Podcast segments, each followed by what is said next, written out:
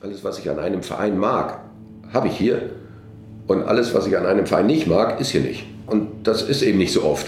Und wenn wir so von Zweck der Existenz äh, reden, also ich glaube, dass ich genau den Job gefunden habe, den ich, der, auf, der zu mir passt und den ich unterbewusst vielleicht immer schon wollte. Das kam relativ spät, bin da so reingewachsen. Äh, und dann, als ich 2011 hier angefangen habe bei Arminia, davor war ich bei Hansa und beim DFB und der Jugend bei Pauli, da habe ich sehr schnell diesen Charme gespürt, der diesen Verein ausmacht. So dieses Un Unperfekte, dieses Unvollkommene, diese, so dieses, dieses große Entwicklungspotenzial, sage ich mal ganz vorsichtig. Ja, aber so dieses Unperfekte, das hat einfach zu mir gepasst. Äh, auch der Menschenschlag hat einfach zu mir gepasst. So, so, ne? Also ich muss nicht jeden Tag mich mit Menschen umarmen. Das ist so, ich, ich kann auch, meine Gesichtsmuskulatur gibt auch nicht her, dass ich die ganze Zeit lächle. Das, das gibt es einfach nicht her. Und deswegen fühle ich mich hier so wohl. Und das habe ich von Anfang an gespürt. Da sind so auch natürlich Leute im Verein wichtig, die das mittragen. Und das, das ja, alles, was ich mag an Vereinen und an, an Arbeitsumfeld, habe ich hier vorgefunden. Alles, was ich nicht mag, ist ja auch nicht so. Ein Ball, ein Schuss, ein Schrei, ein Tor. Bielefeld vor. Es ist ein verrückter Verein mit all seinen Macken, aber trotzdem muss man den irgendwie lieben. Ne? Stur, hartnäckig, kämpferisch. Der Arminia Podcast.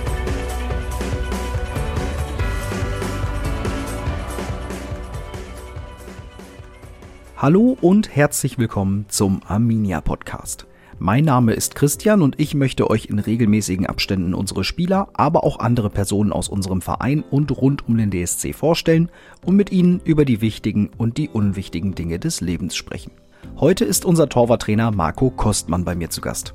Marco ist bereits in seiner neunten Saison bei uns aktiv und hat sein Arbeitspapier jüngst um drei Jahre bis zum Sommer 2025 verlängert.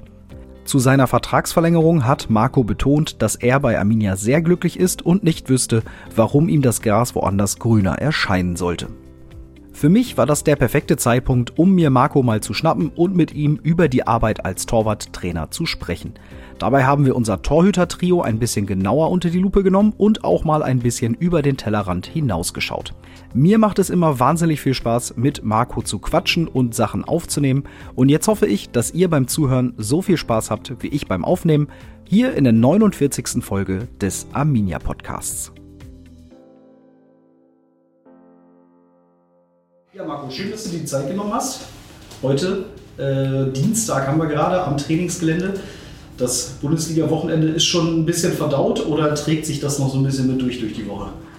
Vor allen Dingen trägt sich hoffentlich mit ins nächste Spiel, also noch über zwei Wochen, weil es einfach ein schönes Erlebnis war und ein, ein wichtiger Auswärtssieg für uns mit einer äh, richtig guten Leistung, mit einer richtig guten Leistung und, und äh, Leistung so gekrönt wird durch Erfolg, das ist einfach schön, das müssen wir mitnehmen und dieses Selbstvertrauen müssen wir mitnehmen. Und auch die Ansatzpunkte, die uns dahin gebracht haben, müssen wir mitnehmen in die, in die jetzige Trainingswoche. Dann haben wir ein Testspiel gegen Paderborn, dann haben wir wieder eine Trainingswoche und dann ist Gladbach. Ja. Es ist jetzt eigentlich fast schade, dass dann jetzt eine Woche Pause ist. Hättest du gesagt, komm, den Schwung direkt mitnehmen und direkt weiter geht's? Nein, nein, das finde ich nicht. Ich glaube auch, dass Erholung wichtig ist für die Jungs.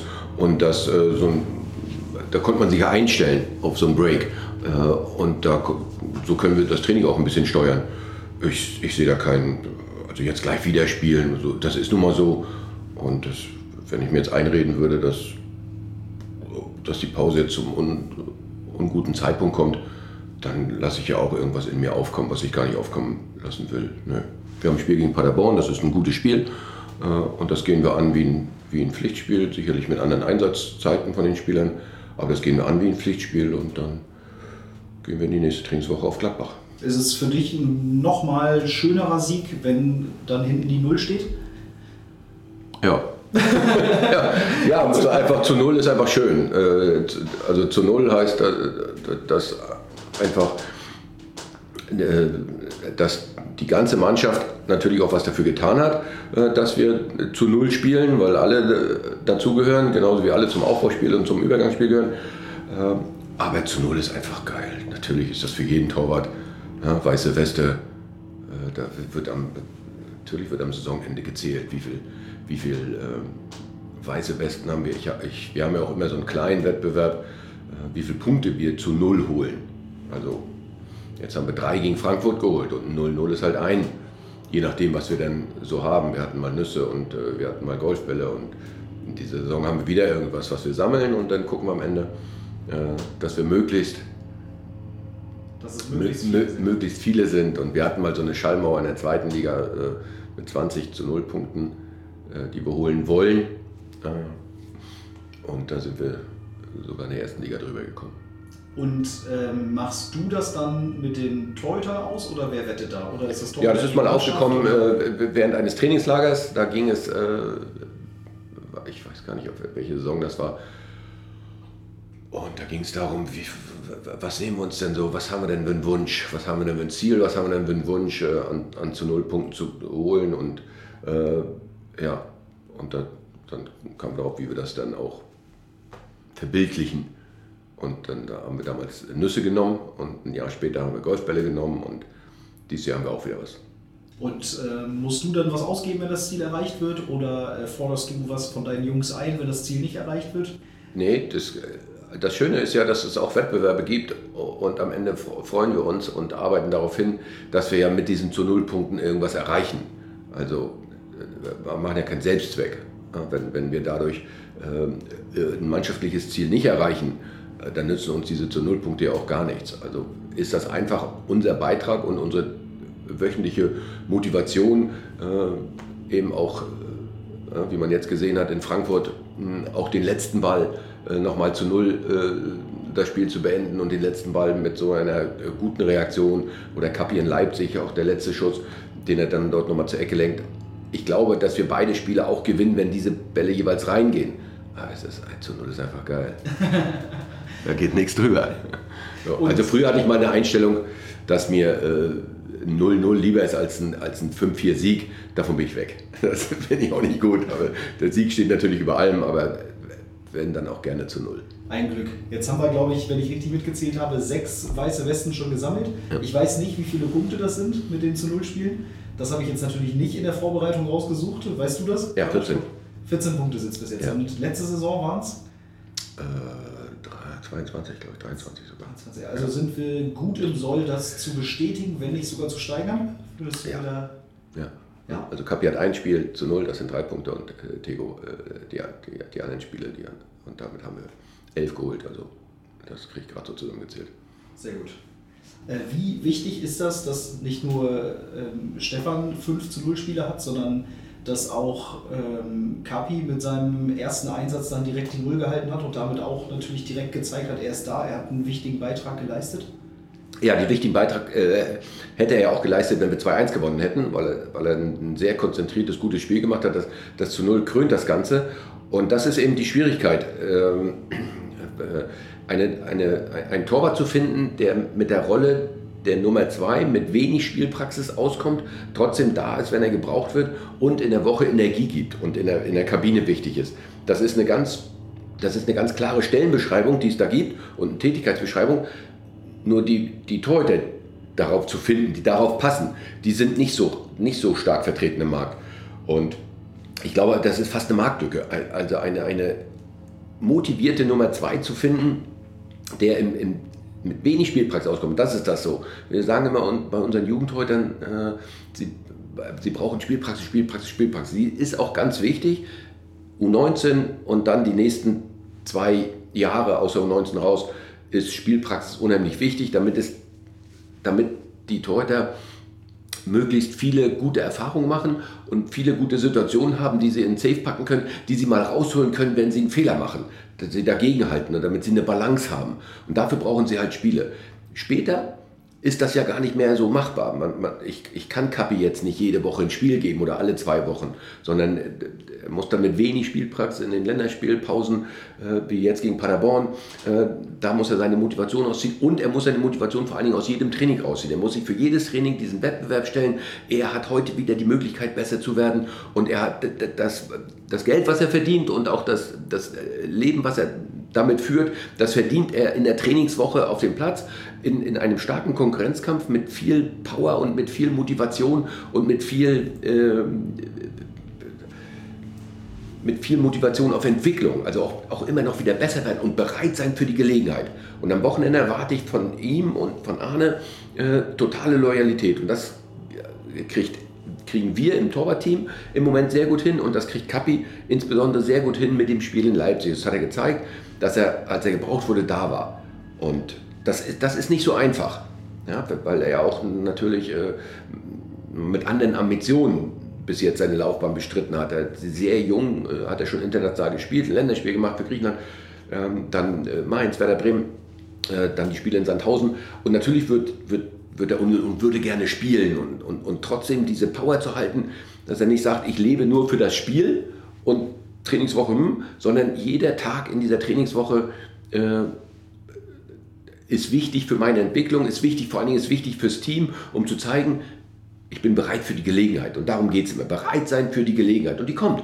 Und die kam vor dem Leipzig-Spiel oder zum Leipzig-Spiel, mit dem Leipzig-Spiel. Und die wird wieder kommen.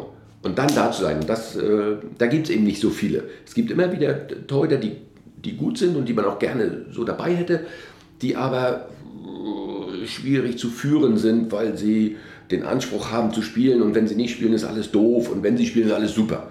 Oder es gibt Torhüter, die sich total mit der Rolle identifizieren und sagen, oh, mit wenig Spielpraxis komme ich aus, die willst du nachher gar nicht im Tor haben.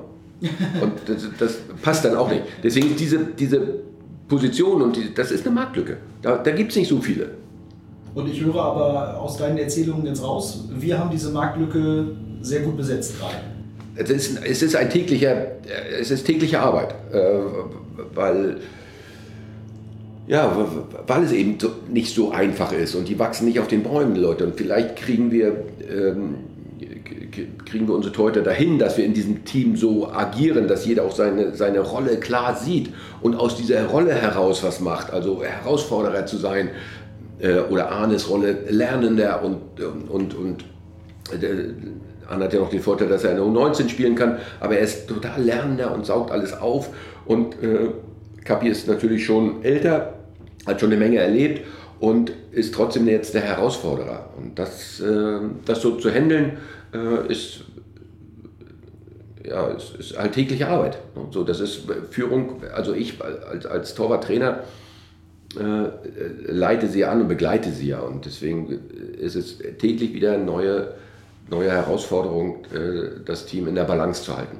Zeigt aber ja auch, dass dein Job eben nicht nur daraus besteht, das Training zu bestreiten und die Jungs körperlich und fußballerisch besser zu machen, sondern dass ja auch ein sehr großer Teil deiner Arbeit dann eben ist ähm, die menschliche Führung dieses Trios. Das, hab ich, das haben wir immer schon auch unter Torwarttrainern äh, immer so gesagt, äh, dass, dass Empathie schon mal was ganz Wichtiges ist, weil, weil diese Empathie schafft Vertrauen. Und das ist für mich als Torwarttrainer natürlich deutlich einfacher, weil ich drei, vier Torhüter habe, die ich, die ich äh, um die ich mich wirklich kümmern kann und die ich auch beobachten kann und auch sehen kann, in was für einer mentalen Verfassung sie sind. Sie, können, sie sind ja nicht jedes Mal bei 100 Prozent in jedem Training, das ist, das ist unmöglich. Äh, und dann gibt es ein paar Punkte, an denen wir schrauben können, und, aber das, die, diese Zusammenarbeit, die muss geprägt sein von totalem Vertrauen. Denn am Wochenende muss der Torwart wissen, da draußen sitzt einer, der findet mich bedingungslos gut egal was ich mache, der findet mich jetzt erstmal gut und findet das alles richtig, was ich mache. Äh, ob das dann nachher alles richtig ist, können wir nach dem Spiel besprechen oder in der Halbzeit. Aber erstmal muss er ein totales Urvertrauen, zu, da, wenn ich da rausgucke, sitzt da einer, der mich balanciert, der mich ein bisschen pusht oder der mich beruhigt oder der mir einen kleinen Hinweis von außen gibt. Aber der ist einfach da, das ist einfach mein Anker im Spiel. Äh, deswegen nehmen wir auch so viel Blickkontakt auf und haben so ein paar Gesten, ähm, die wir dann machen können, um, um, äh, um uns zu verständigen. Mm, ja, diese Führung und die findet halt äh, jeden Tag statt und diese Empathie ist, ähm, die macht den Großteil dieses Jobs aus. Denn, also wir haben also immer so flapsig gesagt, letztendlich Bälle aufs Tor schießen aus verschiedenen Positionen kann mit ein bisschen Übung ja auch jeder Schimpanse. Es geht ja darum, Spielsituationen zu erkennen und Exklusivität zu geben. Das heißt, was braucht mein Torhüter jetzt auch an Korrektur, was braucht er an Ansprache, was braucht er an Übungsform, was, wann in der Woche trainieren wir die absoluten Stärken, wann können wir auch mal an Dingen trainieren, ähm, die, die vielleicht noch nicht so ganz gut klappen. Äh, ich bin immer eher so ein Freund davon, in, in, in der, auch in der Videoanalyse Dinge zu zeigen, die sie gut gemacht haben und Dinge, die noch nicht so klappen, zu, trainieren. Äh, damit da ja, das ist einfach so ein anderer, ein angenehmer Lerneffekt, den ich äh, zumindest in den Jahren für mich so, so herauskristallisiert habe. Ja. Philipp Klevin hat mal zu mir gesagt, als er noch äh, hier die Nummer zwei war, dass er es ganz erstaunlich findet, egal an welchem Tag er morgens auf den Trainingsplatz geht. Er hat das Gefühl, er guckt dir einmal in die Augen und du weißt sofort, ob nachts das Kind wach war, ob er gestern zwei Bier getrunken hat, ob er völlig ausgeschlafen ist, äh, sagte, das, das wäre so ein Phänomen bei dir, dass du das immer innerhalb von, den, von einer Sekunde ähm, sofort wüsstest bei deinen Torhütern. Ist das, das, ist das was, was man lernen kann oder was dir irgendwie so mitgegeben ist? Also bei Klevin war es auch sehr offensichtlich, muss man, muss man schon sagen. Aber also der, der, der, hat also in seinem Gesicht schon Seelenstriptease gemacht. Äh, das war, aber das meine ich mit Empathie und das kommt einfach auch auch mit Erfahrung, mit Lebenserfahrung. Auch ich bin, ich habe eine Familie, ich habe zwei Kinder, die jetzt mittlerweile groß und äh, im Berufsleben sind. Äh, aber ich fand es immer schon sehr schön und so Leute zu beobachten, Menschen zu beobachten. Also schon in, in, so in der Jugendzeit, als ich noch in Berlin war, habe mich da irgendwo hingesetzt und habe Menschen beobachtet. So und und ich weiß gar, gar nicht mit irgendeinem Hintergrund da, die, da zu lesen oder so, aber ich, ich finde, wenn man mit jungen Menschen arbeitet, muss man jungen Menschen grundsätzlich schon mal mögen. So. Und wenn man, sie, wenn man gerne mit jungen Menschen arbeitet, dann äh, wäre es auch ganz schön, wenn man sie versucht zu verstehen äh, und dann auch so zu akzeptieren, wie sie sind. Und jeder, äh, jeder Mensch ist nun mal ein bisschen anders und braucht auch eine andere Ansprache. Und das, finde ich, hat mir in meinem Job sehr geholfen, dass ich mir sehr viele Gedanken um, die, um, um diese mentale Balance, um, diese, um den Seelenzustand, um, denn wenn ich jemandem Exklusivität geben will, dann, dann muss ich wissen, wie es ihm geht. Also im Jugendbereich ist es noch ein bisschen anders. Äh, als ich mit Jugend heute viel gearbeitet habe, die kommen auf den Trainingsplatz abends und die haben ja schon einen Tag hinter sich ist ja nicht so wie die Profis, die, die äh, kommen hier und steigen aus dem Auto und äh, haben beste Bedingungen und können sich nur, die, die Jugendhäuter, die kommen zu uns abends und haben schon einen vollen Tag hinter sich. Das heißt auch an Erlebnissen und an Menschen, die an so einem, jetzt in dem Fall an so einem Torwarttalent auch ziehen. Das ist ja, also da, ist, da sind Eltern, da ist, ein, da ist eine Lehrergemeinschaft in der Schule, da ist ein, äh, ein Freundeskreis und alle wollen irgendwie so 100 Prozent von diesem in dem Fall jetzt bei mir, von diesem Torhüter. Und dann haben die, im Prinzip kommen die schon abends zum Training raus und, und einen Tag hinter sich. Und das müssen wir wissen. Und da ist ein Tag mal gut, weil Schule ist gut gelaufen und Freundin, alles super. Äh, dann kann ich mit ihm anders trainieren, als wenn er kommt und die Schultern und man sieht schon, boah, der, der Rucksack ist schon, der ist schon wirklich schwer heute. Dann äh, muss ich mit ihm mit dem gleichen Ziel, denn das Ziel, das Trainingsziel ist immer, das war geil, da gehe ich wieder hin, wenn der mich wieder will. So, das muss immer, so, weil ich die Möglichkeit hatte, heute besser zu werden. Ja. Ob ich es geschafft habe, ist immer abhängig von ganz vielen Faktoren. Ähm, aber ich, ich konnte zumindest mich balancieren. Und manchmal ist ein Training auch nur dafür da, dass es mir besser geht. So, weil, weil der Tag schon schwierig war. Und das ist bei Jugendhäutern, das hat mich immer wirklich interessiert, wie es den Jungs geht. Ja, kommen sie völlig ausgeruht und so, was haben sie für einen Anfahrtsweg? Äh, sitzen die vielleicht schon eine Dreiviertelstunde im Zug und äh, kommen dann angehetzt, kommen auf den letzten Drücker zum Jugendtraining ja manchmal, äh, kommen auf den Trainingsplatz und dann haue ich auch noch drauf und, und habe mir den ganzen Tag irgendwas vorgenommen, was ich mit denen mache. Und dann äh, musst du es wieder über den Haufen werfen, weil du siehst, der Junge braucht jetzt was anderes. Jetzt hast du sowohl das Jugendtraining wie auch das Training mit den Profis in deiner Karriere schon erlebt. Ähm, warum bist du jetzt lieber bei den Profis? Bin ich das? Unterstelle ich dir jetzt, weil du das ja gerade bist. Ja. Da wehre ich mich mal gegen diese Unterstellung, okay. weil ich bin bei den Profis, äh, aber der Übergang ist ja fließend. Wir haben mit Arne Schulz einen Torhüter in unserem Torwartteam, äh, der für die Profis im Moment Nummer 3 ist, äh, aber, der, aber in der U19 spielt. Also das das vermischt sich ja und auch die Kommunikation mit, mit Völle, also mit, mit äh, Sebastian Völz und mit unserem Jugend-Torwartkoordinator äh, und den Torwarttrainern und den Torhütern muss ja immer da sein. Ich trainiere natürlich hauptsächlich mit den Profitorhütern, aber erstmal sind das auch noch junge Menschen. Und äh, Theo kam damals auch aus der U19 hoch, als ich hier angefangen habe.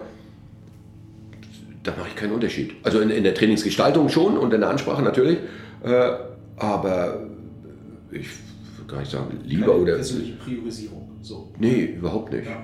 Nee.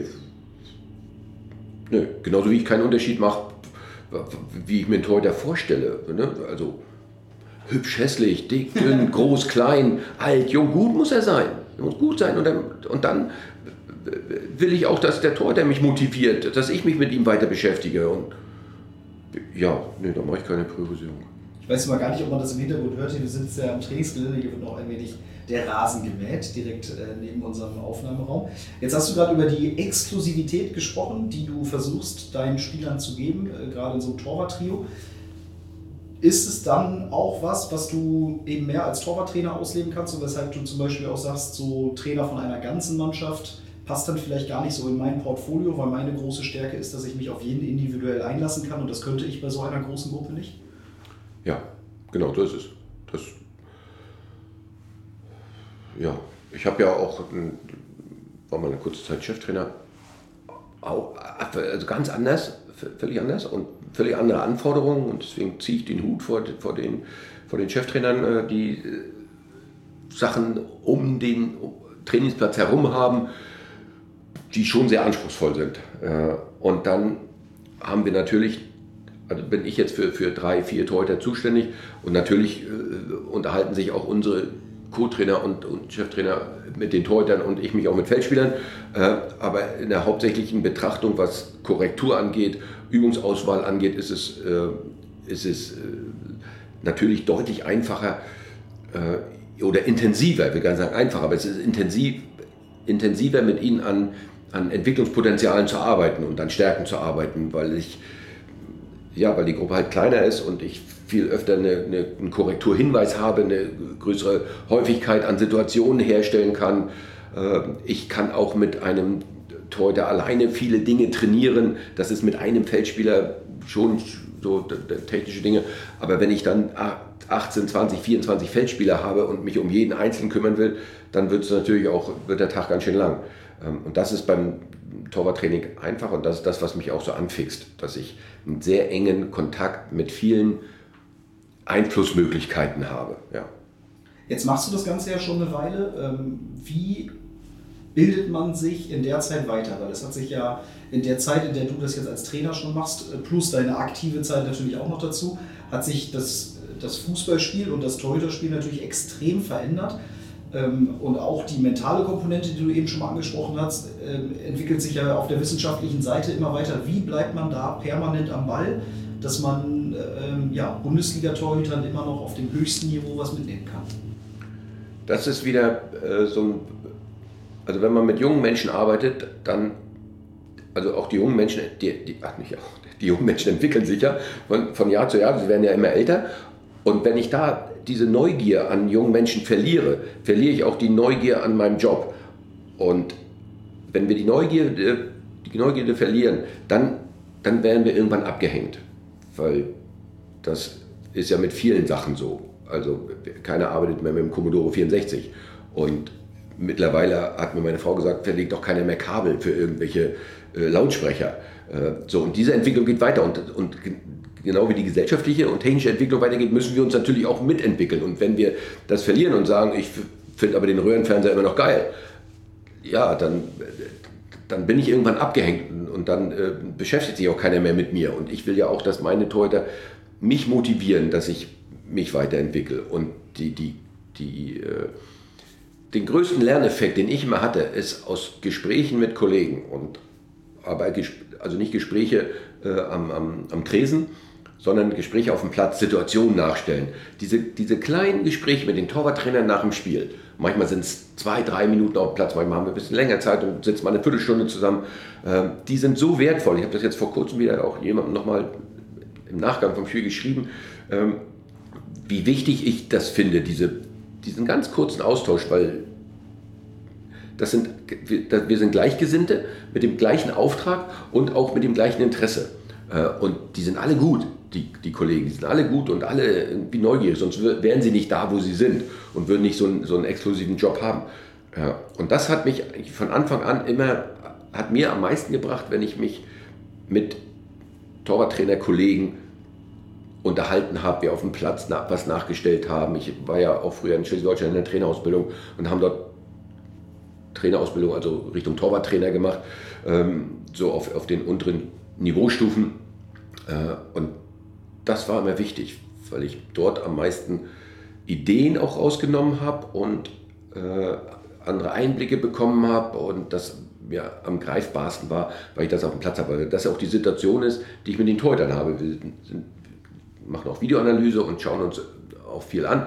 Aber die meiste Zeit sind wir halt auf dem Trainingsplatz. Und deswegen geht es darum, diesen Raum auch zu, zu haben äh, und, und diese, die, dieses Umfeld zu haben, dieses Tor im Hintergrund, den 5-Meter-Raum, den 11-Meter-Punkt, Strafraum, dass wir das haben, äh, um Situationen nachzustellen. Und deswegen ist das, äh, diese Trainerfortbildung, äh, die ich mir ja wünsche, dass es die nur für Torwarttrainer gibt, das muss noch häufiger sein, weil wir da einfach voneinander am meisten lernen. Okay, ich kenne mich jetzt nicht so aus. Gibt es das nicht explizit? Doch, das gibt es, aber viel zu selten. Okay. Mhm. Ja, man sieht dich ja auch immer mal wieder ähm, mit, ich sag mal, spezielleren Übungen, die ich jetzt aus dem Amateurfußball nicht kenne, mit Augenklappen mal oder mit einer Sichtverdeckung des Tores oder sowas, äh, wo du ähm, ja auch immer mal wieder neue Übungen äh, mit einstreust. Gibt es die ein oder andere Übung, wo du schon mal so richtig daneben gegriffen hast, wo dir irgendwie Tego danach die Ohren lang gezogen hat?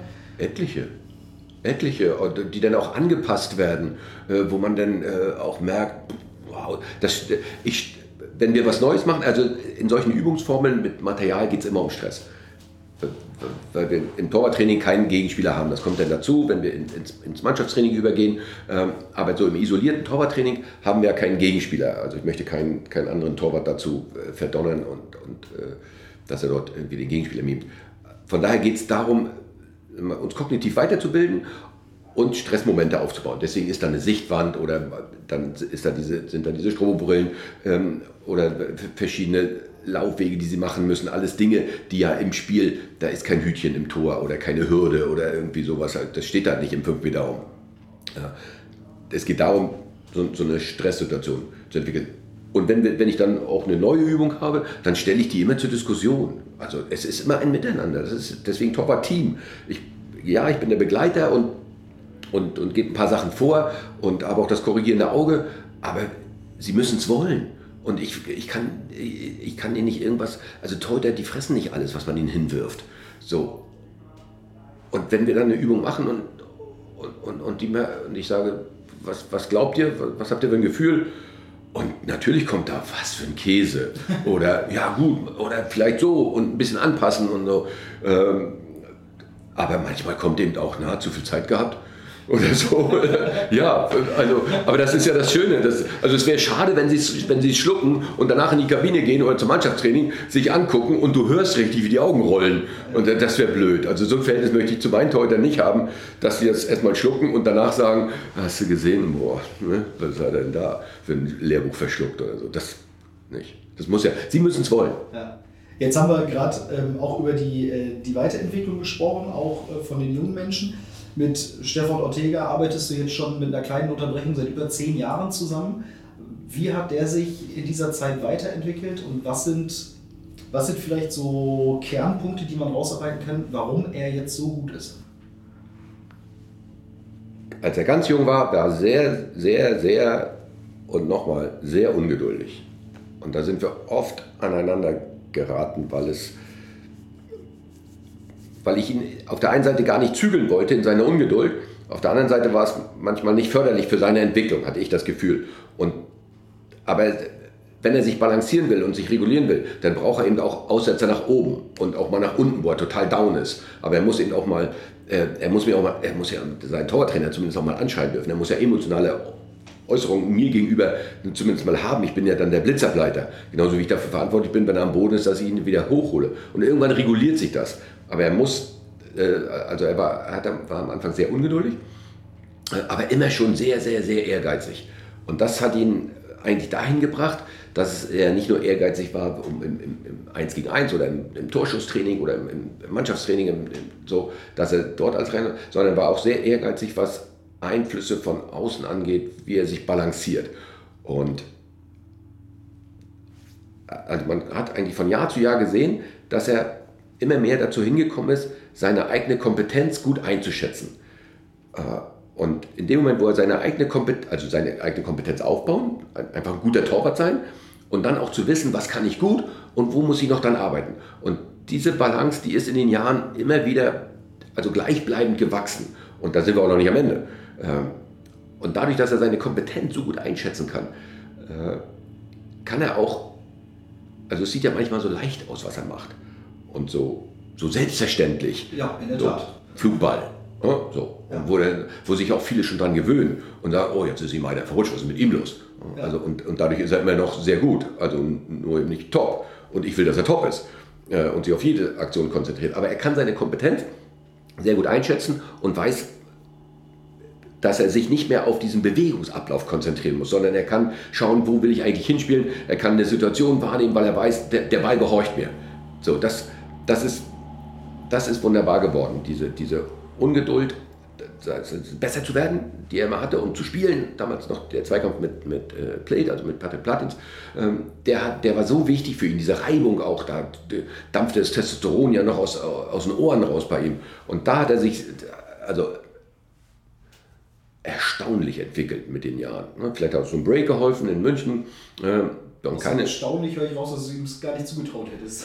Vielleicht damals. Na, erst- erstaunlich,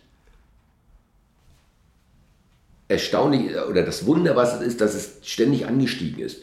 Nicht, da war nicht mal, oh, jetzt hat er aber einen Sprung gemacht, oder so, sondern dass es immer peu à peu immer weiter nach oben geht und auch noch, hoffentlich auch noch weiter geht. Weil diese Balance so wichtig ist. Wer, wer er kriegt ja vorm Spiel, ne, wenn wir uns kurz abklatschen, kriegt er immer noch so eine Kleinigkeit mit, was mir so wichtig ist. Und eins davon ist, und das habe ich auch, deswegen kann ich das hier auch sagen, das habe ich auch schon gesagt, das, da habe ich auch nicht das Copyright drauf, äh, ist so ein Zitat aus einem, aus einem sehr guten Buch.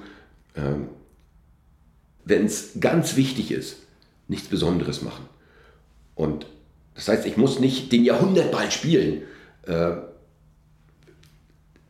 sondern oder versuchen den Jahrhundertball zu spielen, sondern wenn ich weiß, ich kann diesen, Jahrhundert, ich kann diesen Ball spielen, dann lasse ich es raus und dann brauche ich auch nicht mehr drüber nachdenken und dann kommt auch, dann lasse ich die Leistung einfach zu. Und wenn ich aber, wenn der Ball schon ankommt, äh, äh, unruhig bin, weil ich nicht weiß, wo ich hinspielen soll und, und äh, vielleicht schlechte Erinnerungen habe und keine so gute Kompetenz habe und, und meine, oder meine Kompetenz nicht gut einschätze, weil ich mich überschätze und sage, oh, den Ball spiele ich aber mit links. Und dann passt aber die Kompetenzbewertung nicht zur Kompetenz, weil ich mich einfach überschätze. Und das ist bei Tego, um nicht nochmal erstaunlich zu sagen, sehr gut verlaufen. Also wirklich stetig nach oben gegangen und das ist, das hat ihn dahin gebracht, wo er jetzt ist. Und mich beruhigt es, dass du sagst, dass du glaubst, dass es noch lange nicht am Ende ist, sondern dass es noch weiter nach oben geht. Ja, also er hat ja auch noch ein paar andere, also er hat ja noch ein paar Jahre zu leben, also nicht nur als Torwart, sondern auch als Mensch und, und das, was er hier jetzt erlebt und dafür sehen wir uns ja auch so ein, so ein klein wenig, äh, dass wir ihm was mitgeben und dass wir, ne, dass wir sie nicht nur ausquetschen und sagen, oh jetzt äh, äh, guter Torwart, ansonsten ist mir der Mensch egal, Hauptsache der hält die Bälle am Wochenende. Ist es nicht, weil das, das, das, so funktioniert es nicht mehr. Und das ist ja auch ein Teil der, der, der Trainerentwicklung, dass das einfach so nicht mehr funktioniert, dass ein General steht mit einer Trillerpfeife und sagt, äh, so laufen und, und wenn es um die Kurve geht, pfeife ich wieder und ihr macht das, was ich sage. Es geht nur miteinander. Und da, da sind wir dabei. Empathie, Vertrauen, das ist einfach förderlich, weil er, weil er ruhig bleiben kann im Spiel. Es, es gibt, gibt ein paar Torhüter, wo ich das noch nicht so hatte. Es gibt aber auch ein, ein paar Torhüter, wo ich auf der Bank komplett ruhig bin und mir überhaupt keine Sorgen macht, dass, da, dass ich da äh, irgendwas verpasst habe im Training oder dass wir äh, dass er die Situation nicht gut äh, bewerkstelligt, weil es ja auch Produkt meiner Arbeit ist. Ich bin da komplett ruhig, auch beim Fehler. So, ohne Fehler ist ja nun gar keine Entwicklung möglich. Also, ich weiß, in, Bayreuth, ähm, den, den Fangfehler, den er dort macht, äh, weiß gar nicht, was das war, das 3-2, glaube ich. Wir führten 3-1 und dann kommen die wieder ran durch 3-2. Ich, ja, Jedenfalls haben wir, Ja. so wurden die dann wieder ganz wild. Und er lässt diese Flanke fallen, wo, wo ich, das kannst du gar nicht trainieren. So. Passiert halt. Ja. Nicht so oft, zum Glück, aber passiert halt. Und ich habe überlegt, was, weil, natürlich schauen wir uns dann an. Und er erwartet auch eine Reaktion von mir. Und ich habe so gedacht, und ich habe wirklich in meinem Innersten gedacht, wir gewinnen die. Ich, ich war überzeugt davon, dass wir dieses Spiel gewinnen. Lässt sich im Nachhinein nicht mehr sagen, aber ich bin äh, kurz ran, an den Rand und habe hab reingerufen, na endlich hast du auch mal einen Fehler gemacht. So, und ich glaube, dass ihm das geholfen hat. So, dass, dass, äh, also das Spiel, die Dramaturgie des Spiels war einfach so, dass wir das gewinnen, weil das hätte nicht zu Arminia Bielefeld gepasst, wenn wir so ein Spiel verloren hätten, ähm, das so gelaufen ist, wie, wie es dort war. Und, äh, so. und deswegen habe ich so, mein Gott, Junge. Und ich habe wirklich gedacht, mein Gott, er hat, ja, und jetzt, jetzt, ja. jetzt, hat er einen technischen, jetzt hat er einen technischen Fehler gemacht. So, wenn, wenn, wenn ein Mittelfeldspieler der Ball im Mittelfeld über den Fuß rollt, ja, äh, ja, und, und komm, Jung, weiter. Ne? Ja. Und da gucken wir den Torwart immer an und sagen, äh, ja, wie, äh, fehlerfrei äh, sieht aber anders aus. Ja, ist aber jetzt nicht. Und nu? Was machen wir nu? so, deswegen habe ich da gedacht, Junge, was ist denn passiert? Ist doch nichts passiert. Ja. Ja. Wie, wie sieht so dein, äh, deine Aufgabe im Spiel aus? Äh, Du hast eben schon gesagt, ähm, sieht man ja auch, wenn man mal ein bisschen darauf achtet, dass du permanent Blickkontakt hast, dass du über Gestiken äh, versuchst zu kommunizieren. Was versuchst du zu erreichen oder wie versucht ihr da im Spiel euch auszutauschen? Also über was ist dann der Inhalt dieser Gestiken? Geht es dann um Techniken? Geht es um Spieleröffnungen? Meistens geht es um Balance. Meistens geht es um Balance.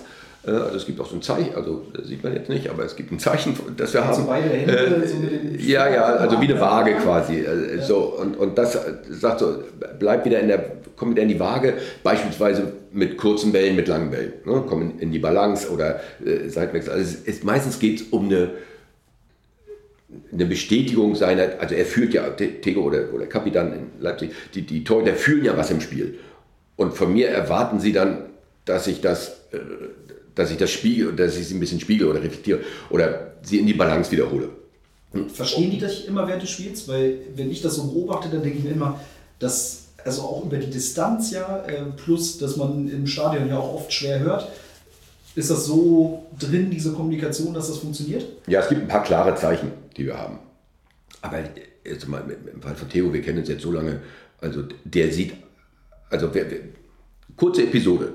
Wir spielen auf Schalke äh, in der letzten Saison und gewinnen dort am Ende 0-1. Und da kommt ein Ball in den Strafraum und er kriegt den Ball so zurück. Es ist aber schon 86. Minute, es war schon Adrenalin schon überall zu spüren und leider keine, keine Leute im Stadion oder wenig Leute damals im Stadion, man konnte alles hören und er nimmt den Ball mit der Brust. So so. Ne? Finde ich per se schon mal semi. Ne? Ja, ich stehe nicht so auf Klamauk. So. Das war taktisch gar nicht so schlecht gemacht, das will ich dazu sagen. Also das war jetzt kein Selbstzweck, sondern dadurch hat er dem eine Sekunde mehr Zeit, den Ball aufzunehmen oder hat ihn in, in, in die Hand zu nehmen. Und trotzdem war ein Pult drumherum und der nimmt ihn so mit der Brust an und, und in dem Moment stehe ich auf und es war weit entfernt zwischen Bank auf, in Gelsenkirchen und, und dem entliegenden Tor ja, und gehe hoch und gehe nach vorne und bevor er den Ball aufgenommen hat, also hat er wahrgenommen, dass ich das nicht so toll finde. Und brüllt, setz dich wieder hin, alter Mann. Ja. Und ja, und dann gesagt, recht hat er. Also setzt der alte Mann sich wieder hin.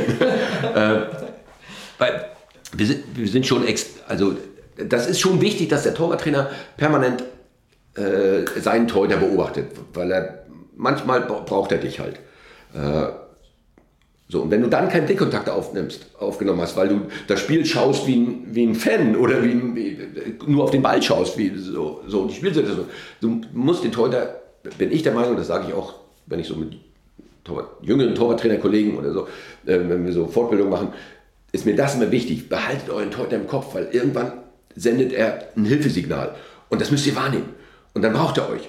Und manchmal versteht ihr ihn nicht. Ich, wir hatten auch schon, auch weiß nicht, mit Alex Schwollo damals so, so eine Situation, ähm, ich habe ich hab nicht gewusst, was er von mir wollte.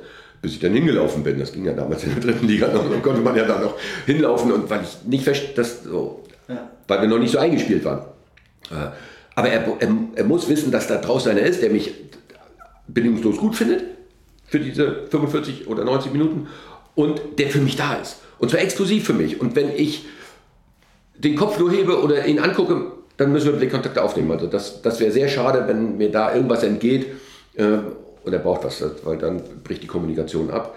Äh, ja, das ist nicht so gut. Du hast eben schon mit einer Silbe kurz erwähnt, ähm, dass äh, Tego das vielleicht gut getan hat, ein kurzes Break in München. Du selber hast dir, hast dir auch ein kurzes Break genommen und dann hat es euch ein paar Jahre später wieder in Bielefeld zusammengeführt.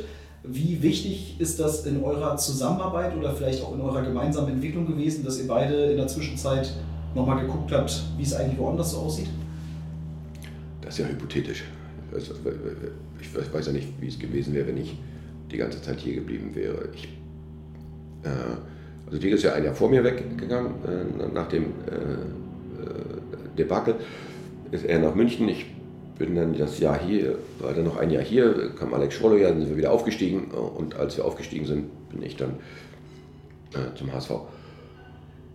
Äh, ja, ich hatte so das Gefühl, äh, dass, dass ich nicht mehr alles bringen kann in dem Moment äh, oder so. Und dann kam die, die Gelegenheit, bereit sein für die Gelegenheit, dann kam für mich auch so eine Gelegenheit, zu Hause zu arbeiten. Also meine Familie, jetzt sind die Kinder ja nicht mehr im Haus, aber damals dann noch. Ähm, äh, wir wohnen ja in der Nähe von Hamburg, in Schleswig-Holstein. Und da war die Gelegenheit, beim HSV zu arbeiten. Und das hat, ja, die Gelegenheit wollte ich einfach wahrnehmen. So.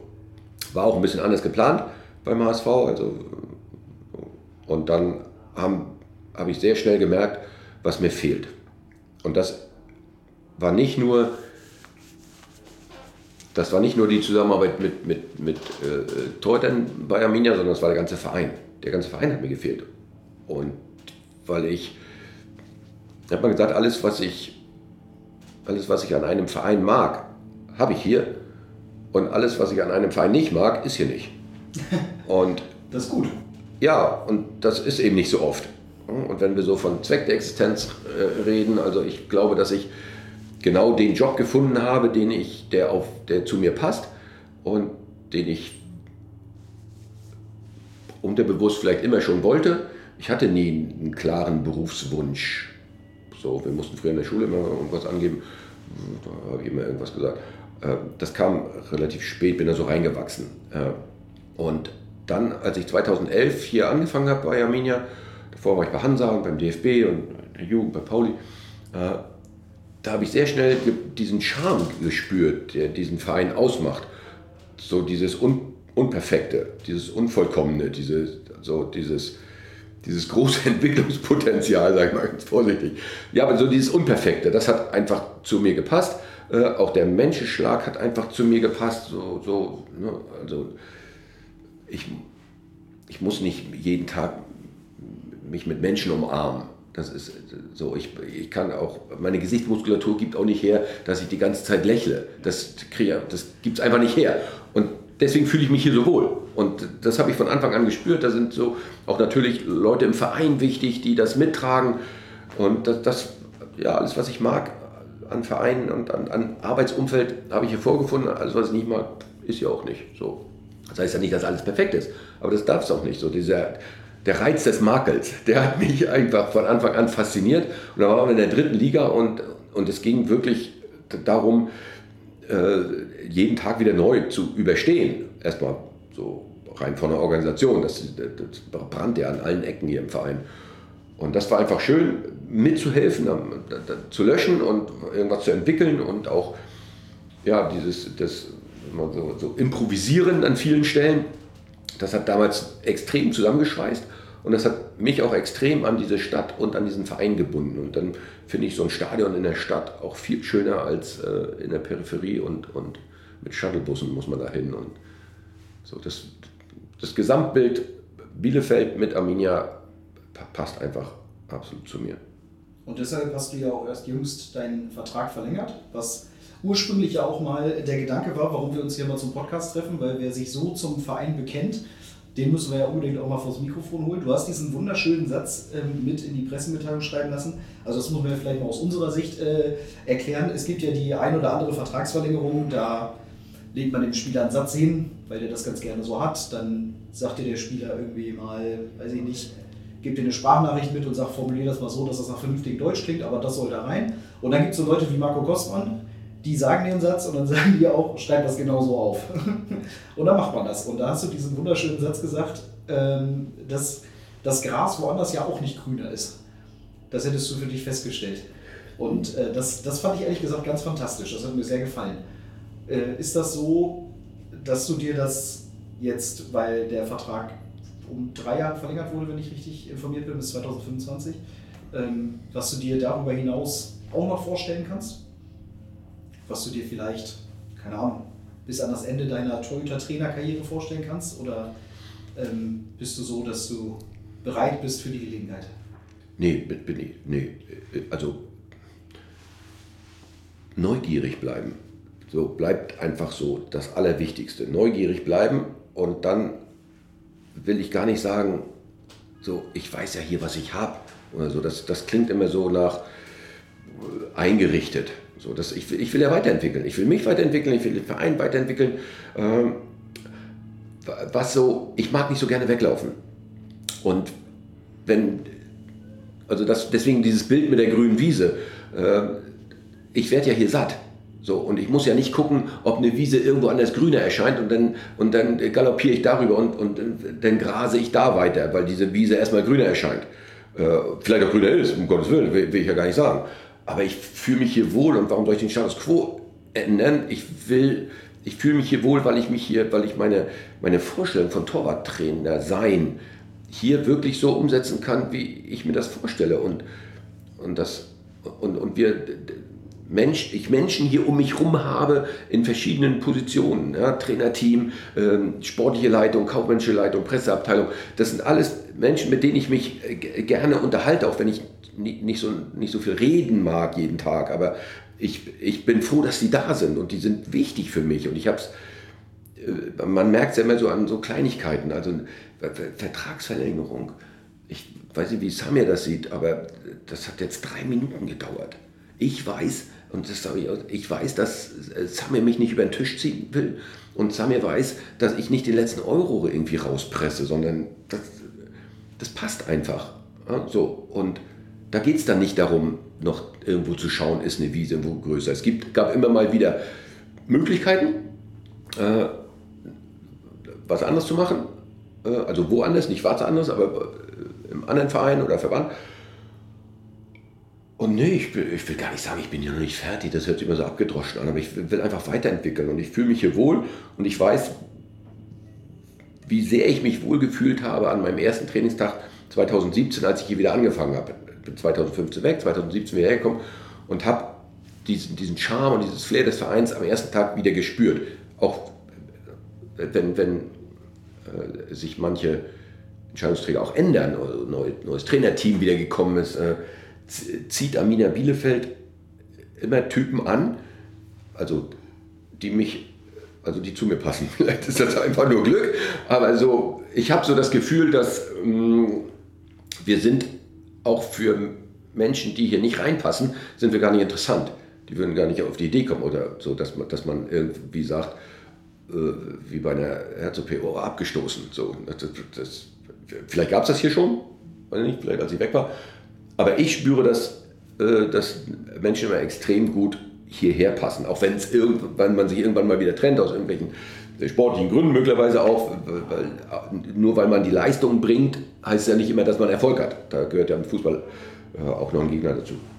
Aber ich, ich fühle mich hier extrem wohl und deswegen gucke ich nicht, suche ich auch nicht nach einer Grünwiese. Es gab immer mal wieder eine Gelegenheit und das habe ich mir auch angehört, um neugierig zu bleiben. Und, und so, aber nee, ich, ich glaube, ich bin hier schon richtig. Muss man Torwart gewesen sein, damit man Torwarttrainer werden kann? Es, ja, äh, ja, also du willst ja meine Meinung hören. Ja, ja. natürlich nicht deine Meinung. Es gibt ja. auch äh, Quereinsteiger, sagen wir, aber es erleichtert vieles und dieses sich und auch wo ich gespielt habe, ist entscheidend. Äh, also wie kann ich mich reinversetzen? Habe ich selbst mal vor 40.000 Leuten gespielt, äh, was hoffentlich bald wieder kommt, dann, weil das noch was anderes ist. Äh, jemand, der, der im, im nur im Tor steht in der jetzigen Situation, hat auch Druck, gar keine Frage. Aber wenn so das, das direkte Feedback von den Rängen kommt, das ist nochmal wieder was anderes. Und das macht auch was anderes mit einem Torhüter. Und da muss man wieder eine andere Balance finden, dass man sich nicht so in so einer Euphorie und äh, jetzt, oh, die haben alle gebrüllt, ich habe die Flanke abgefangen, bei der nächsten Flanke renne ich raus, egal wo die hinkommt. Und dann bin ich wieder so bei Selbstüberschätzung, Kompetenzbewertung. Weil, man, weil das einen Einfluss ne? wenn die Leute dich auspfeifen, das macht was mit dir und wenn sie dir zujubeln und ähm, dich da auf, auf irgendein Schild heben, wo du vielleicht auch gar nicht hingehörst, das macht auch was mit dir. Und das ist wieder eine andere Balance. Und deswegen ist es wichtig, dass du als Trainer dich in diese Situation sehr gut reinversetzen kannst. Und das ist leichter, wenn man selber gespielt hat. Ja, und man muss auch mal auch eine Belastung mal gespürt haben. Wie ist das eigentlich, wenn, wenn ich den Ball von drei Meter ins Gesicht kriege? Ja, dann kann ich als Trainer immer draußen stehen und sagen, oder am Rand stehen und sagen, komm, Kapi, ne, tut kurz weh und dann ist wieder gut. Ich weiß es ja gar nicht. So, und deswegen, ich weiß es. Und es tut weh. und es tut länger weh als eine Minute. Und, und diesen, und, und, trotzdem diesen, diesen Mumm zu haben, also bei mit Erwachsenen darf man das ja sagen, das darf man bei Jugendhäutern nicht sagen, auch, auch diese, diese, diesen Ehrgeiz zu haben, also Torhüter sterben mit offenen Augen, so vorne zu bleiben mit dem Gesicht und den nächsten Mal wieder mit der gleichen, mit dem gleichen Enthusiasmus und mit der gleichen äh, Verrücktheit wieder abzuwehren. Das ist so das ist so diese Kunst. Und das muss man selber, glaube ich, selber mal gespürt haben. Genau wie man vielleicht auch mal eine Verletzung gespürt haben muss, äh, einen Check in, in, der Luft gespürt haben muss, damit man weiß, mh, hm, was, was passiert denn jetzt hier so. Oder eine belastende Trainingseinheit. Ähm, was sind denn so vier, fünf, sechs Wiederholungen? Was, was macht das so im Körper? Äh, dass man nicht mehr so kaputt. Ja, so. Das geht auch, aber es, es ist anstrengender, wenn man weiß, was das so im Körper und im Geist äh, eigentlich so macht, wenn man ausgeführt wird, bejubelt wird, eine Belastung spürt oder eine Verletzung spürt. Ja. Ja, jetzt haben wir eben schon ganz bisschen über die Rolle von Kapi gesprochen, über die Entwicklung von Tego. Fehlt noch einer, äh, Arne Schulz, äh, auch, du hast gesagt, spielt in der U19 immer wieder, drei weiße Westen schon äh, gehalten dieses Jahr. Wie sehr äh, hast du Zeit, dir auch mal ähm, dann ein Pflichtspiel von ihm anzugucken? Ja, schon, wenn es irgendwie geht, ne, machen wir das schon. Äh, weil es ja auch wichtig ist, das Spiel ist ja der Test für das, was wir eigentlich machen. So, und jetzt hoffe ich, dass die Spiele auch wieder durch, äh, durchgängig gespielt werden für die 19, weil es ganz wichtig ist für die Jungs. Die haben jetzt wirklich echt die zweite Scheißsaison, wo ihnen viele Situationen fehlen. Einfach, ne, wenn wir sagen, ja, Erfahrungswerte, es kommt ja nicht vom Altwerden, sondern von Situationen erfahren. Und, und diese Erfahrungswerte brauchen die Jungs jetzt. Und, und Arne braucht es extrem, weil er, ähm, weil er abfragen, weil wir abgefragt haben müssen, Funktioniert das im Spiel unter Stresssituationen? Funktioniert die Ballverarbeitung? Funktioniert das, was wir trainiert haben im, im, im brutalen Punch 1 gegen 1?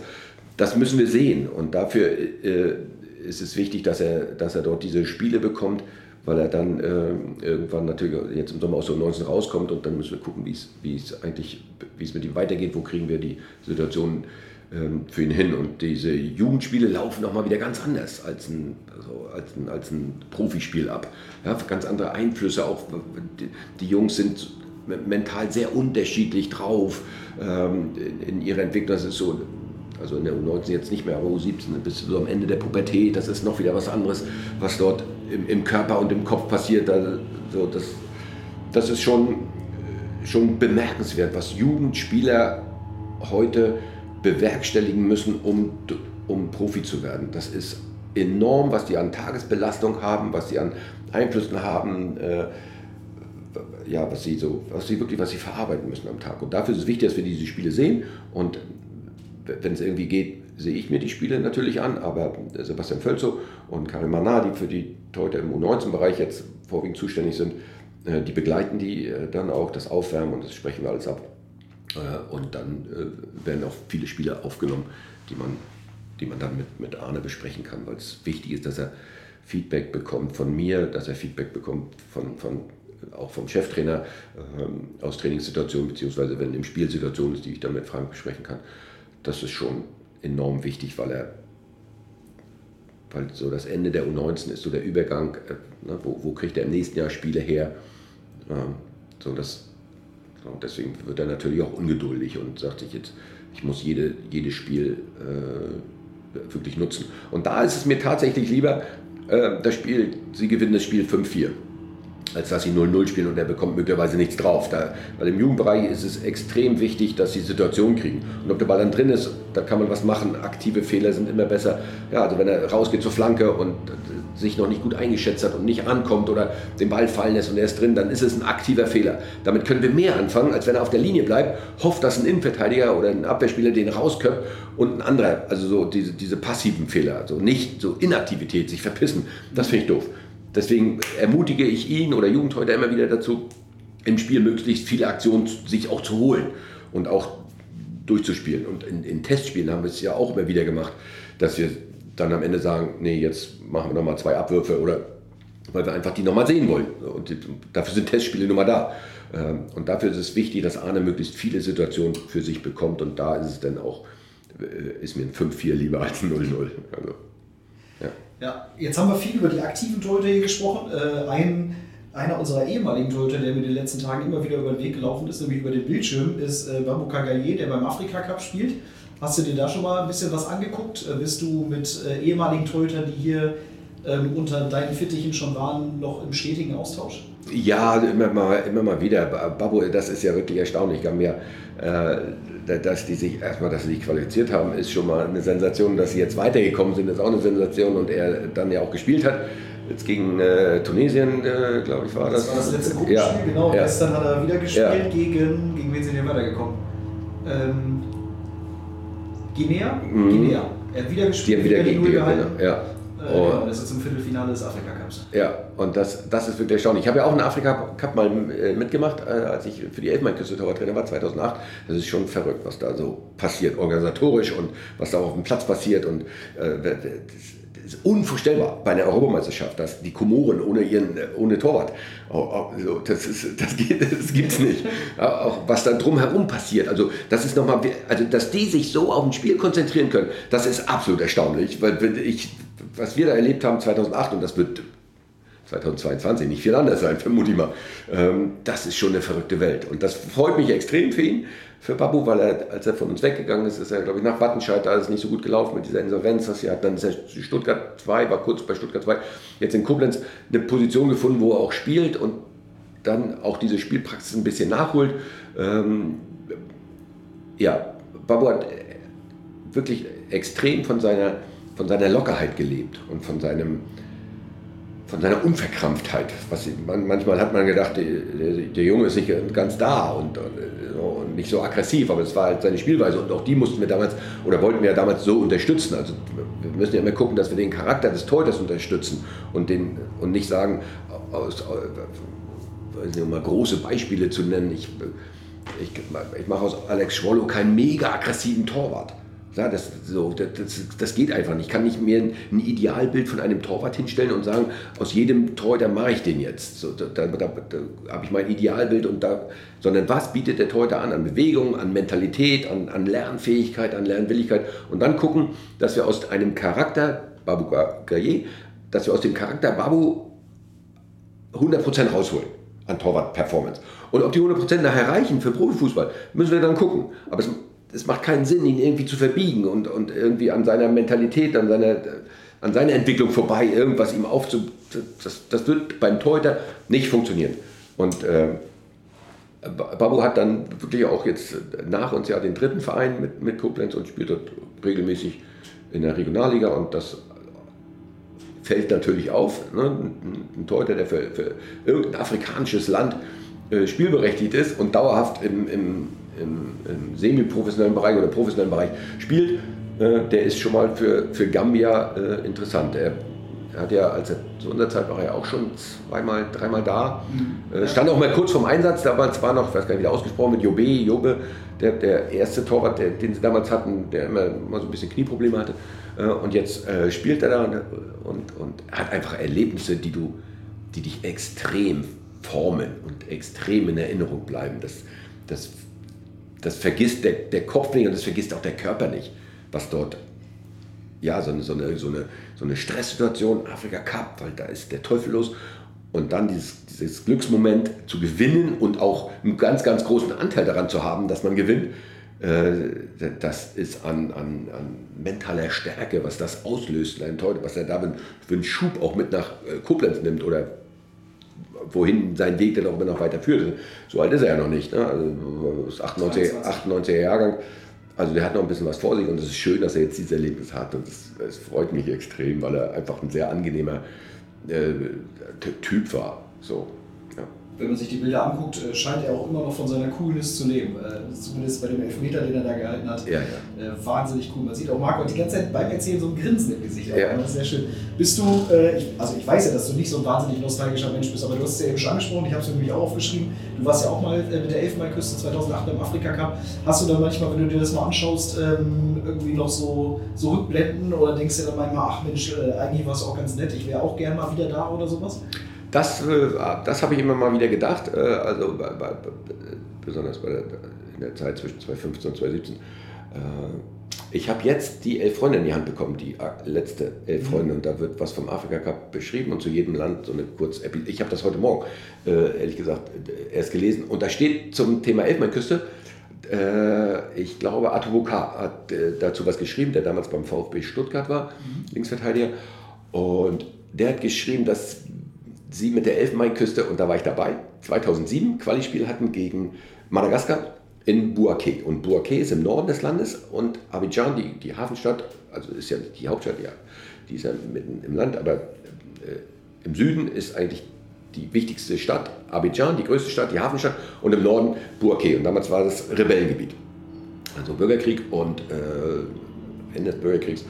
Und ich glaube, das war damals, dass äh, Didier Drogba, als er Afrikas Fußball des Jahres wurde, auch seinem Land versprochen hat, dort auch in, in die Politik quasi einzugreifen und, und, so, und hat dann äh, darauf hingewirkt, dass wir ein Quali-Spiel in Boaké im Rebellengebiet machen. Und das war, äh, das war schon ein ganz, ganz großes Thema. Und dann sind wir da hingeflogen äh, mit den Madagassen zusammen in einem Flugzeug da gelandet, ein Chaos vor dem Herrn, 5-0 gewonnen. Ähm, und das war da so heute beschrieben, dass das, was, also ich habe es damals schon als was Besonderes empfunden, aber da habe ich jeden Tag in Afrika als was Besonderes empfunden. Und jetzt beim, beim Lesen nochmal gemerkt, wie wichtig das auch dieser Mannschaft war, dass sie dort verbindend in dieser äh, Rebellenregion spielen und äh, im Nachhinein äh, wurde mir ganz schön mulmig, was da so alles hätte passieren können.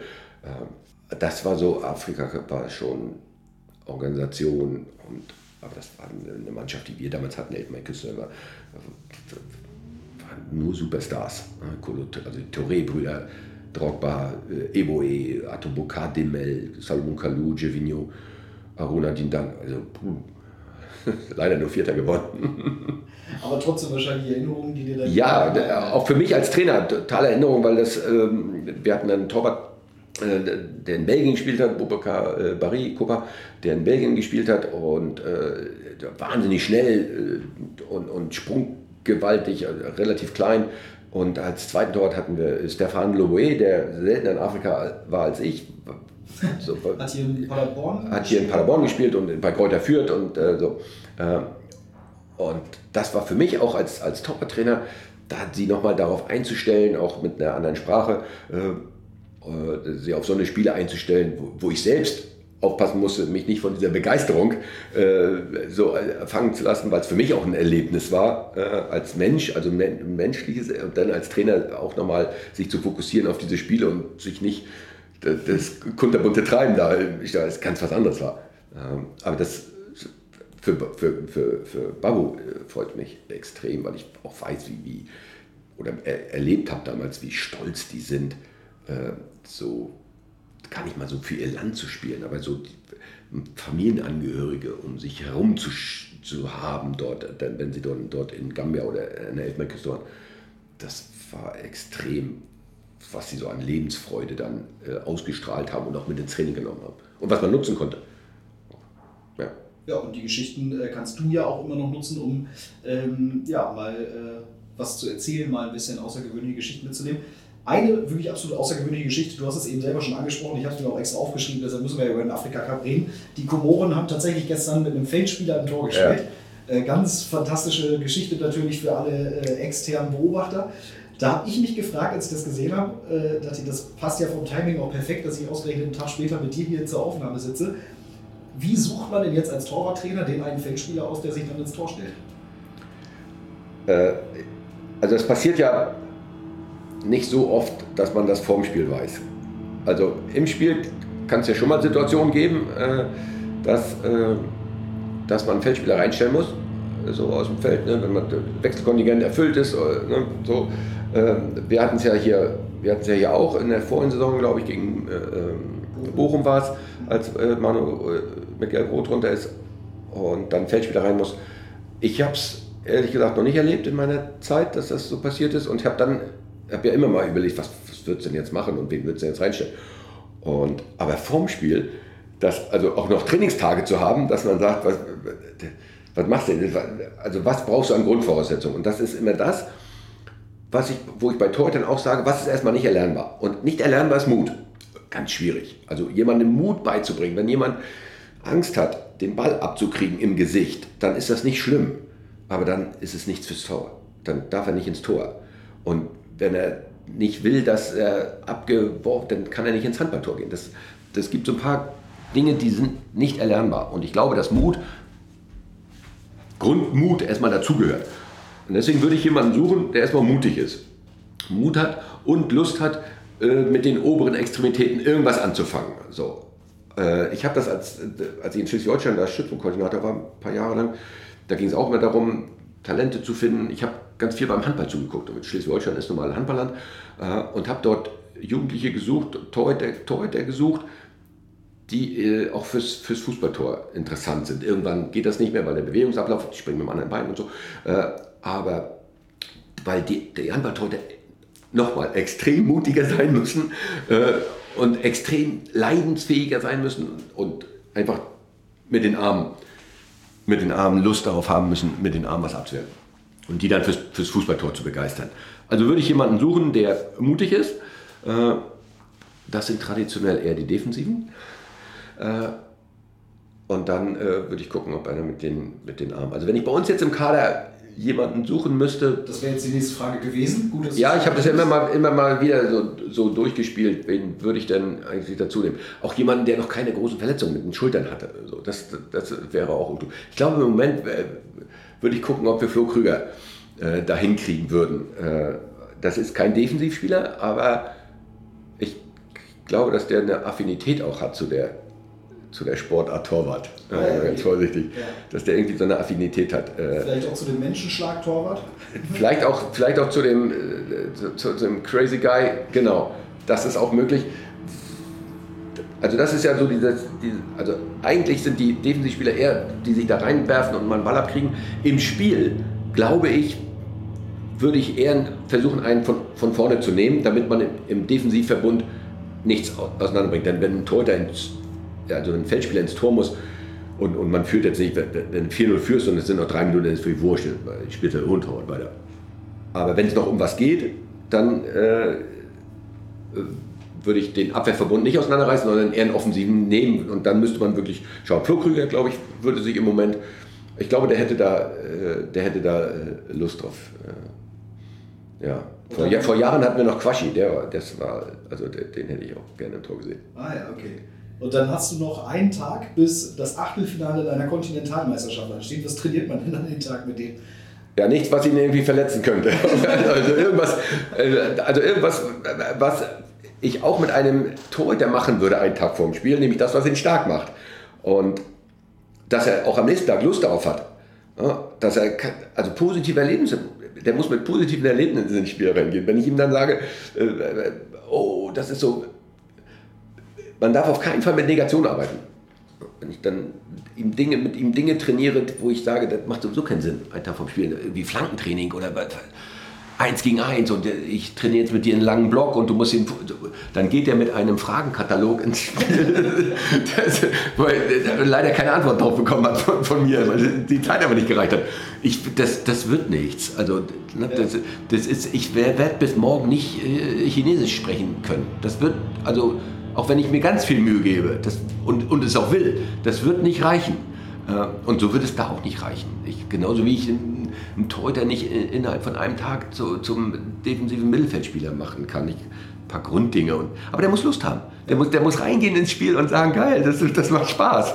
Das, ich wehre hier mal ein paar Bälle ab. Mal gucken, was so passiert. Ne?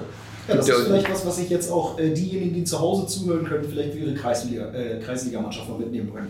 Wenn mal der Torwart fehlt, wen suchen wir aus? Da hast du, glaube ich, jetzt schon ein paar Tipps Ja. zum Mitnehmen. äh, Ja, gegeben. also Mut, mutig muss er sein äh, und mach mit ihm irgendwas, dass er, dass er nächsten Tag immer noch lustig ist, weil du machst ihn in einem Tag nicht zu einem guten Torwart. Also das wäre ja Wahnsinn. Also wenn man das kann.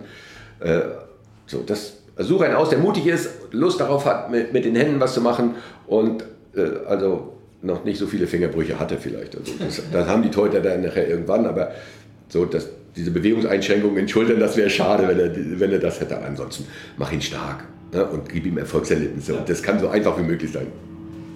Sehr gut.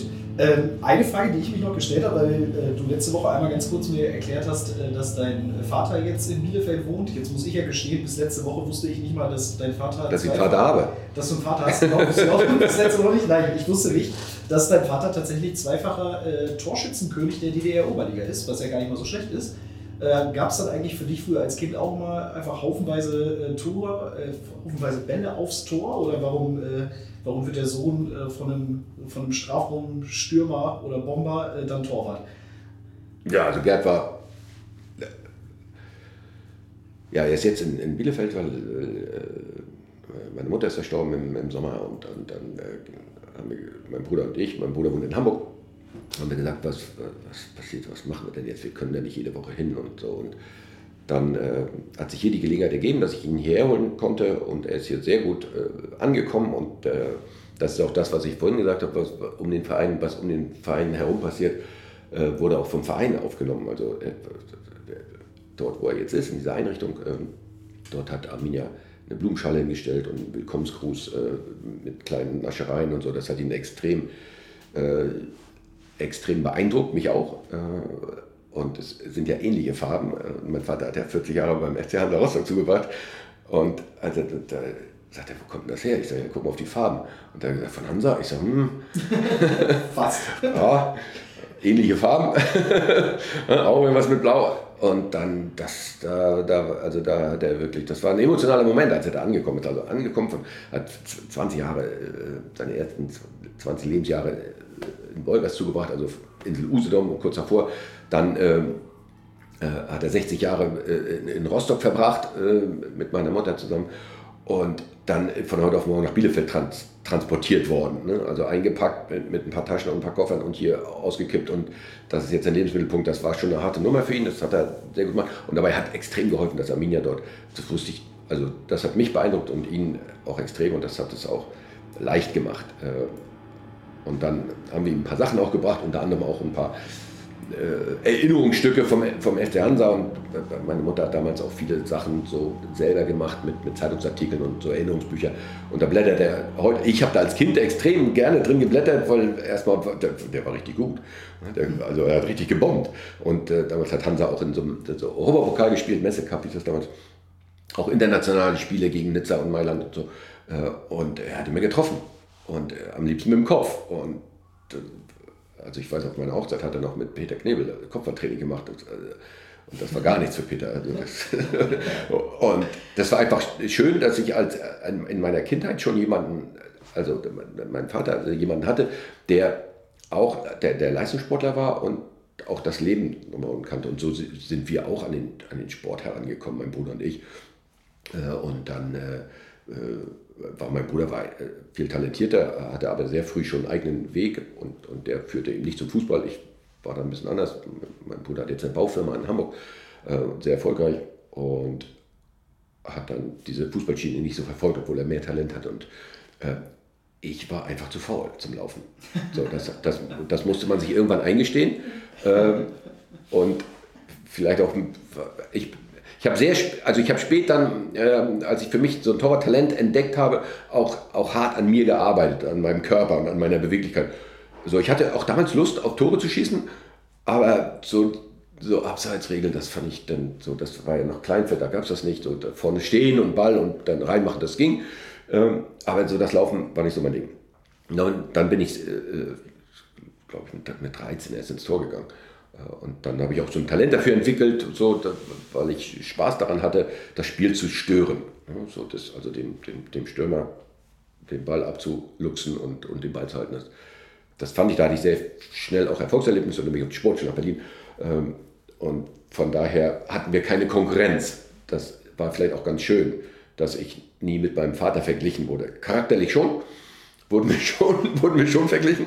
Was äh, sind denn die äh, Ja, also mein Vater hat ja bei Motor Olgers damals gespielt, dann zu Hansa Empo Rostock dann wurden ja umbenannt auf Hansa Rostock und hat dann sein ganzes Berufsleben mit einer kurzen Unterbrechung bei Hansa zugebracht. Und ich habe auch ein Jahr, bin von, von der Sportschule damals Berlin nach, zu, zu Hansa gewechselt, 88, 89 habe ich bei Hansa Rostock, bei Hansa Rostock unter Vertrag. Und da waren noch schon ältere Spieler, Rainer Jaros, Juri Schlöns, die meinen Vater noch aus aktiver Zeit so halbwegs kannten, so in der Übergangszeit. Und die haben gesagt, um Himmels Willen, noch so einer. so, oh, ja, auch zu allem was zu sagen. und, oh, Hilfe. Und ja, das, das, also charakterlich sind wir schon sehr ähnlich und sehr, sehr norddeutsch. Ist schon sehr, passt auch hierher, nach Ostwestfalen. Äh, also stur, hartnäckig, kämpferisch, das, das könnte auch so ein Slogan äh, von der Küste sein.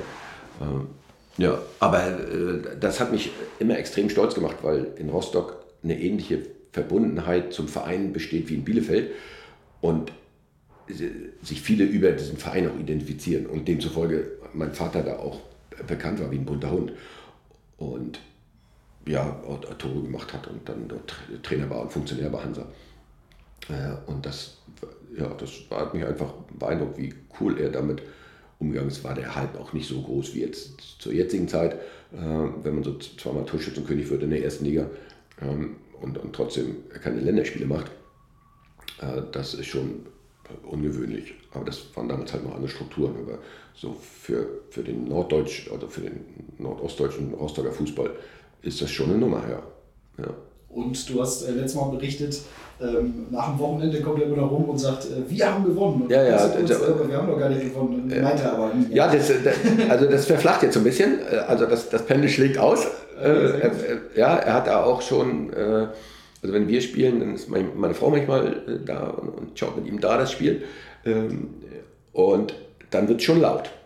Und dann äh, ist er auch ungehalten, wenn er dann gestört wird, wenn dann jemand reinkommt und ihm irgendwas bringt. Oder so. dann, dann, wird er auch, äh, dann wird er auch schon mal laut, weil er sich ja, weil er ja auch spürt, wie auch, auch die, die äh, Pfleger dort im Heim und die der Einrichtung äh, und, und die Verwaltung, die sind alle extrem auch auf Arminia. Und dann wissen die auch, dass, äh, dass der Sohn hier auch ein bisschen was zu tun hat. Und wenn ich da bin, das, das spürt man schon, dass das äh, was anderes ist, als wenn man jetzt in einer ganz, ganz großen Stadt ist oder dass sich dass Arminia zum Stadtbild gehört und auch in den Köpfen ist.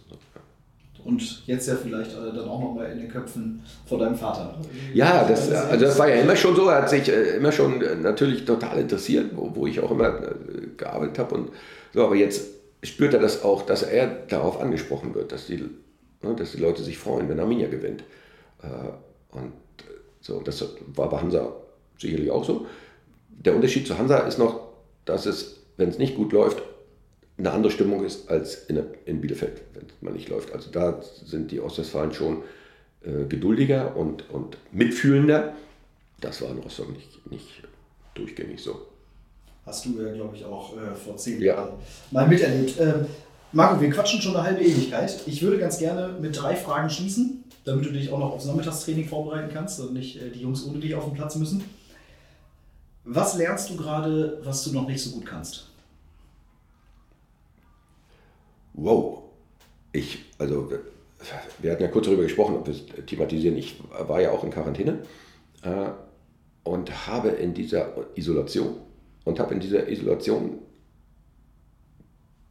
gespürt, dass ich dass ich noch nicht am Ende meiner Entwicklung bin. Das ist, das, also wenn man so eine Woche, eine Woche war ich komplett in Isolation, ganz alleine. Äh, erstmal gehen die frischen Zutaten im Kühlschrank irgendwann aus und die Ernährung wird kohlenhydratlastig. Und zum anderen kreisen sich alle Gedanken nur um ein Selbst.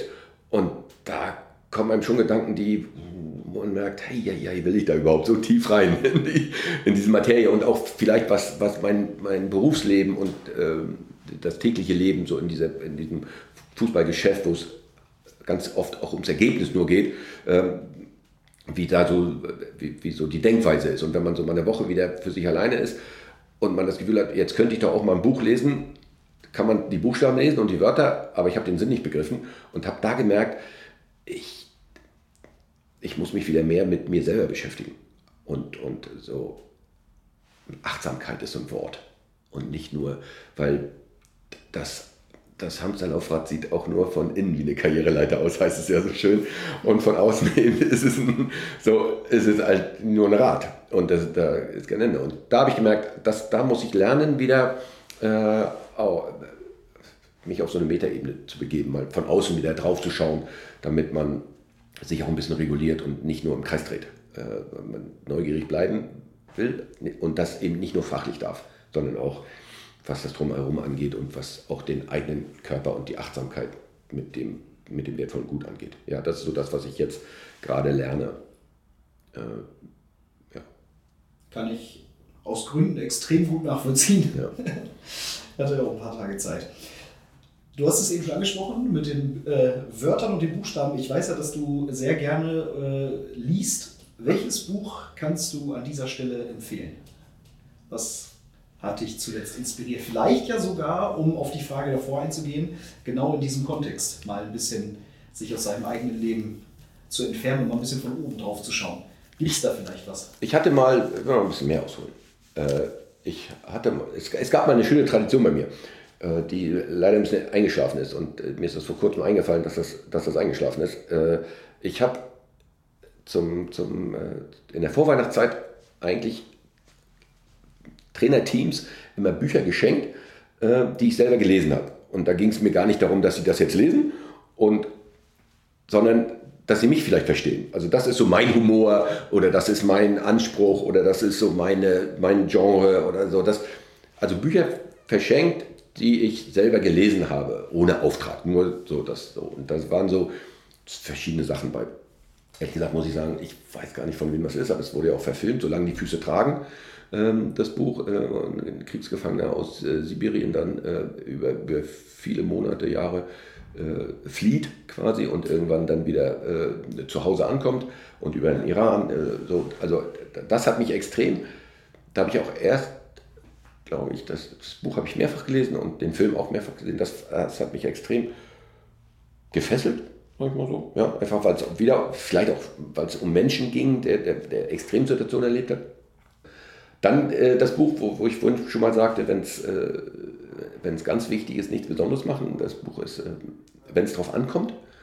Ähm, Professor Meyer, mittlerweile Professor Meyer, war damals Sport, also ist immer noch Sportpsychologe, damals habe ich ihn kennengelernt bei der U19-Mannschaft, ähm, äh, also bei der Jahrgang 89, haben wir damals die Europameisterschaft gespielt und da hat äh, äh Jan uns begleitet und er hat dieses Buch, wenn es darauf ankommt. Und das, das habe ich immer dabei.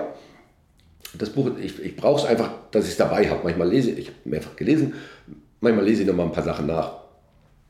Ja, das sind so die Dinge. Dann äh, gibt es ja dieses Buch mit den, mit den äh, unterschiedlichen Facts. Also dass man sich mal wieder reguliert, wie gut es uns wirklich geht. Und wenn wir über Kindersterblichkeit, ein ganz schlimmes Thema irgendwie sprechen, wie, wie hat sich das eigentlich entwickelt, dass man nicht so und, und wie, wie, wie sind so die Entwicklungsstufen bei Nahrungsbeschaffung oder Nahrungszubereitung und so. Da gibt es also so ein schönes Buch. So, das sind so die Dinge, die mich im Moment äh, fesseln. Aber zum Lesen, als wirklich als, als äh, Roman geschrieben, war soweit die Füße tragen äh, das fand ich wirklich beeindruckend. Auch den Film dazu dann, glaube ich, wurde so zweimal sogar verfilmt. Ja. Einen davon habe ich auf jeden Fall auch gesehen und würde ich auch empfehlen. Mhm. Ja. Ähm, sehr schön, da kann man doch was mitnehmen. Abschlussfrage. Weil du ja jetzt hier nochmal verlängert hast und auch schon ein paar Jahre hier bist, was möchtest du mit Arminia noch erleben? Ich habe mal bewusst gesagt, nicht sportlich erreichen, sondern. Ja, ich habe gerade hab so gedacht, äh, dass ich, dass irgendwann mal, also meine Kinder, äh, unsere Kinder sind jetzt 26 äh, und 28 äh, und ja, so Opa Bielefeld auf dem Trainingsplatz. Das, das wäre irgendwie so, das wäre irgendwie so ganz schön, dass, dass ich das, dass ich das noch erlebe, ja. Irgendwie so 27, 29 sind es jetzt geworden. Das du stehst dann aber noch auf dem Trainingsplatz. und dann wär- wäre ich, äh, ja, ja, das, das, so, was macht Opa denn da eigentlich? Ja, der schießt Bälle aufs Tor. So, das, ja, das, wär- das finde ich irgendwie, das finde ich irgendwie so ganz schön sportlich, dass ein Jugendtorhüter nochmal ein Länderspiel macht. Ein U-Länderspiel. Also gerne auch ein Profitorhüter, aber so ein, so ein U-Länderspiel für, für einen Torwart, das wäre gut. Bin ich gespannt, ob dir Ja. das noch gelingt. Hast du dir irgendwie mal eine Grenze gesetzt, wo du sagst, so lange möchte ich das noch machen und dann ist gut? Oder ähm, sehen wir dich auch mit 80 hier noch auf dem Platz? Ja, also irgendwann sagt der Verein, ne, wir- wissen gar nicht, wie, wie wir es dir sagen sollen, aber es sieht jetzt nicht mehr gut aus. Das wird irgendwann kommen. Also der, der Zahn der Zeit, der geht ja nicht spurlos an mir vorbei. Also, also das, und irgendwann sagen vielleicht auch die Torhüter, du, jetzt lass mal, ne, das, das ist nicht mehr gut. Oder der, der Körper meldet Signale. Äh, Aber solange mich keiner, erstmal keiner daran hindert, also mein eigener Körper oder mein Vorgesetzter, würde ich das gerne weitermachen. Also ich habe hab da keine Zahl oder so. Ich früher hatte ich mal eine, die, ich glaube, die habe ich überschritten. Also das, ja, merkt man schon manchmal die körperliche Belastung, gar keine Frage. ne? So, und, aber ich, das macht mir noch so viel Spaß, dass auch, ja, dann ist, kommt halt nachts mal ein Krampf. Das gehört dann halt dazu. Also ja, so ist das. Ja, sehr gut. Dann lass uns weitermachen. Herzlichen Dank für deine Zeit, Marco. Sehr gerne. Das war es für heute wieder vom Arminia Podcast hier mit Marco Kostmann. Wenn ihr noch mehr von Marco hören wollt, dann empfehle ich euch an dieser Stelle ein YouTube-Video von uns, das schon etwas älter ist, aber zeitlos gut zu hören ist. Marco ist ja, wie eben hier in der Podcast-Folge erwähnt, in der DDR geboren und auch aufgewachsen und war dort auch Junioren-Nationalspieler. Und welche Erfahrungen er dort gemacht hat, das hat er uns vor einiger Zeit mal genauer geschildert. Das Video geht ungefähr eine halbe Stunde. Ich packe euch den Link hier in die Folgenbeschreibung. Bleibt mir nur noch zu sagen, herzlichen Dank fürs Reinhören und für eure Zeit und ich hoffe, ihr seid auch nächstes Mal wieder dabei, hier im Arminia Podcast.